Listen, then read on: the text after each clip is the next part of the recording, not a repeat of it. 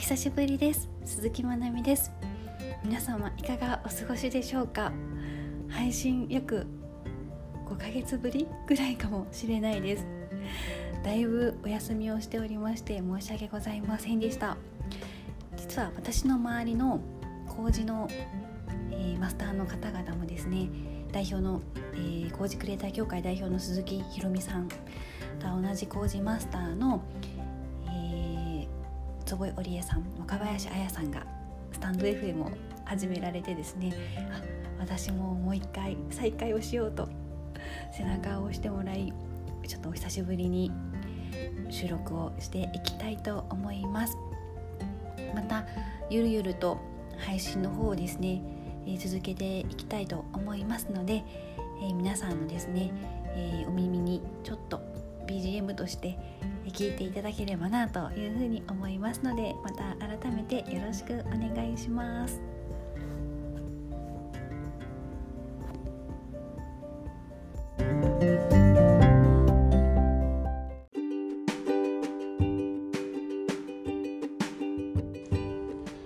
今日のテーマは自分の声を聞いていますかというテーマで少しお話をしたいと思います先日前の会社のすごく仲良しだった同期とお話をしていたんですよね。で彼女はすごく真面目ですごくピュアな子で私はとってもとっても大好きです。で彼女は、まあ、真面目がゆえにお仕事もすごく一生懸命やられていて言われたことは100%で返す。そういう風な姿勢でお仕事も取り組んでいるんですよね。だからきっと周りからも頼られるしお仕事もできるからその分いっぱいタスクが彼女の周りには降っていきます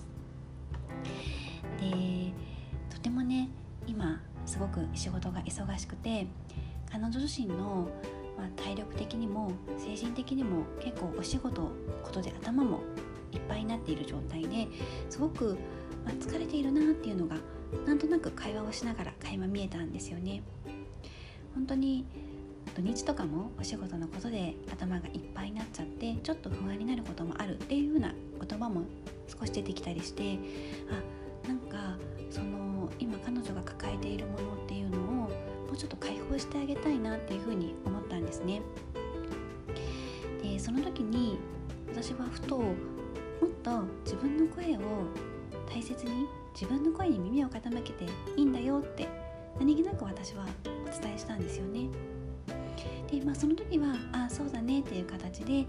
会話は、まあ、いろいろ進んでいったんですけども後日彼女から「あの時マナに言ってもらった一言が本当に神ワードで今までね自分が大変とか辛いとか弱音とかって吐いちゃいけないと思っていて吐くっていうあんまり考えもなかったでもきっと彼女はすごく自分の心に蓋をして頑張っていたっていうのもあって多分ちょっとこう気持ちもねいっぱいいっぱいになってしまったんじゃないかなってその時すごく思いました。で彼女はその自分の気持ちにねもっと耳を傾けて聞いてあげていいんだよって言われてからすごく心がこう軽くなったって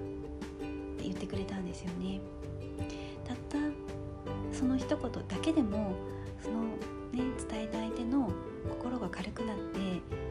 ちょっと抱えていた荷物が背中から降りて少しこう何ですかね何て言えばいいんだろう。軽やかにこう進めるようになったっていう話を聞いた時にやっぱり自分の気持ちとかに蓋をしてしまってるとどうしても体がね重たくなったり心が重たくなったりしちゃってなかなかこう前向きな気持ちになれなかったりするんじゃないかなっていうふうに思います。かっこ言うねこんななんか語ってる私も本当にそうで自分の声に全然耳を傾けられない人でした今ももちろん自分が今何をしたいのかなとか自分で今どういう方向に行きたいのかなってちゃんとうんいられるかっていうとそうじゃないこともいっぱいありますだからこそやっぱり意識的に自分が今どうしたいのかとかどうしたら自分は嬉しいのかとかどうしたら自分の気持ちがもっと晴れやかになるのかとか自分は何が好きなのかとかっていうのを意識的になって聞いてあげることって本当にとってもとっても大切だと思うんですよね。よく誰かのためにとか期待に応えようとしてすごく一生懸命になってるっていう方も多いかなと思うんですけどもでもまずは相手のこと相手を喜ばせたりとか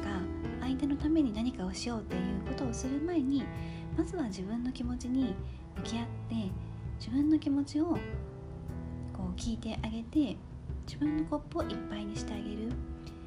いっぱいにできるからこそ相手のためにそのお水を分けてあげることができるんですよね。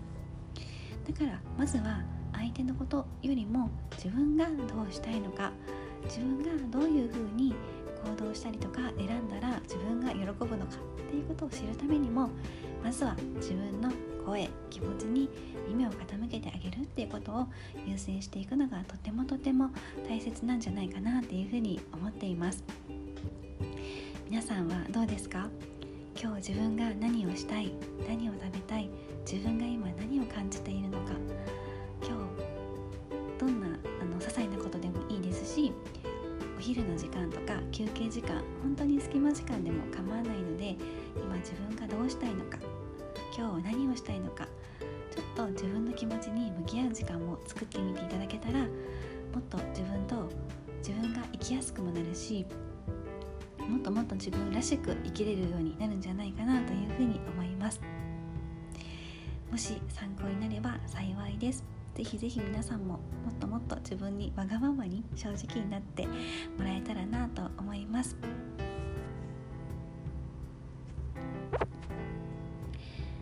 では今日の配信は以上になります。また私の些細なこと気づきあればぜひここの場でシェアしていきたいと思いますのでお付き合いいただければと思います。コメント欄もぜひそういう話を聞いて私はこう感じましたとかコメントもらえると嬉しいです、えー、それでは皆さん今日も一日素敵な一日になりますように。ではまた。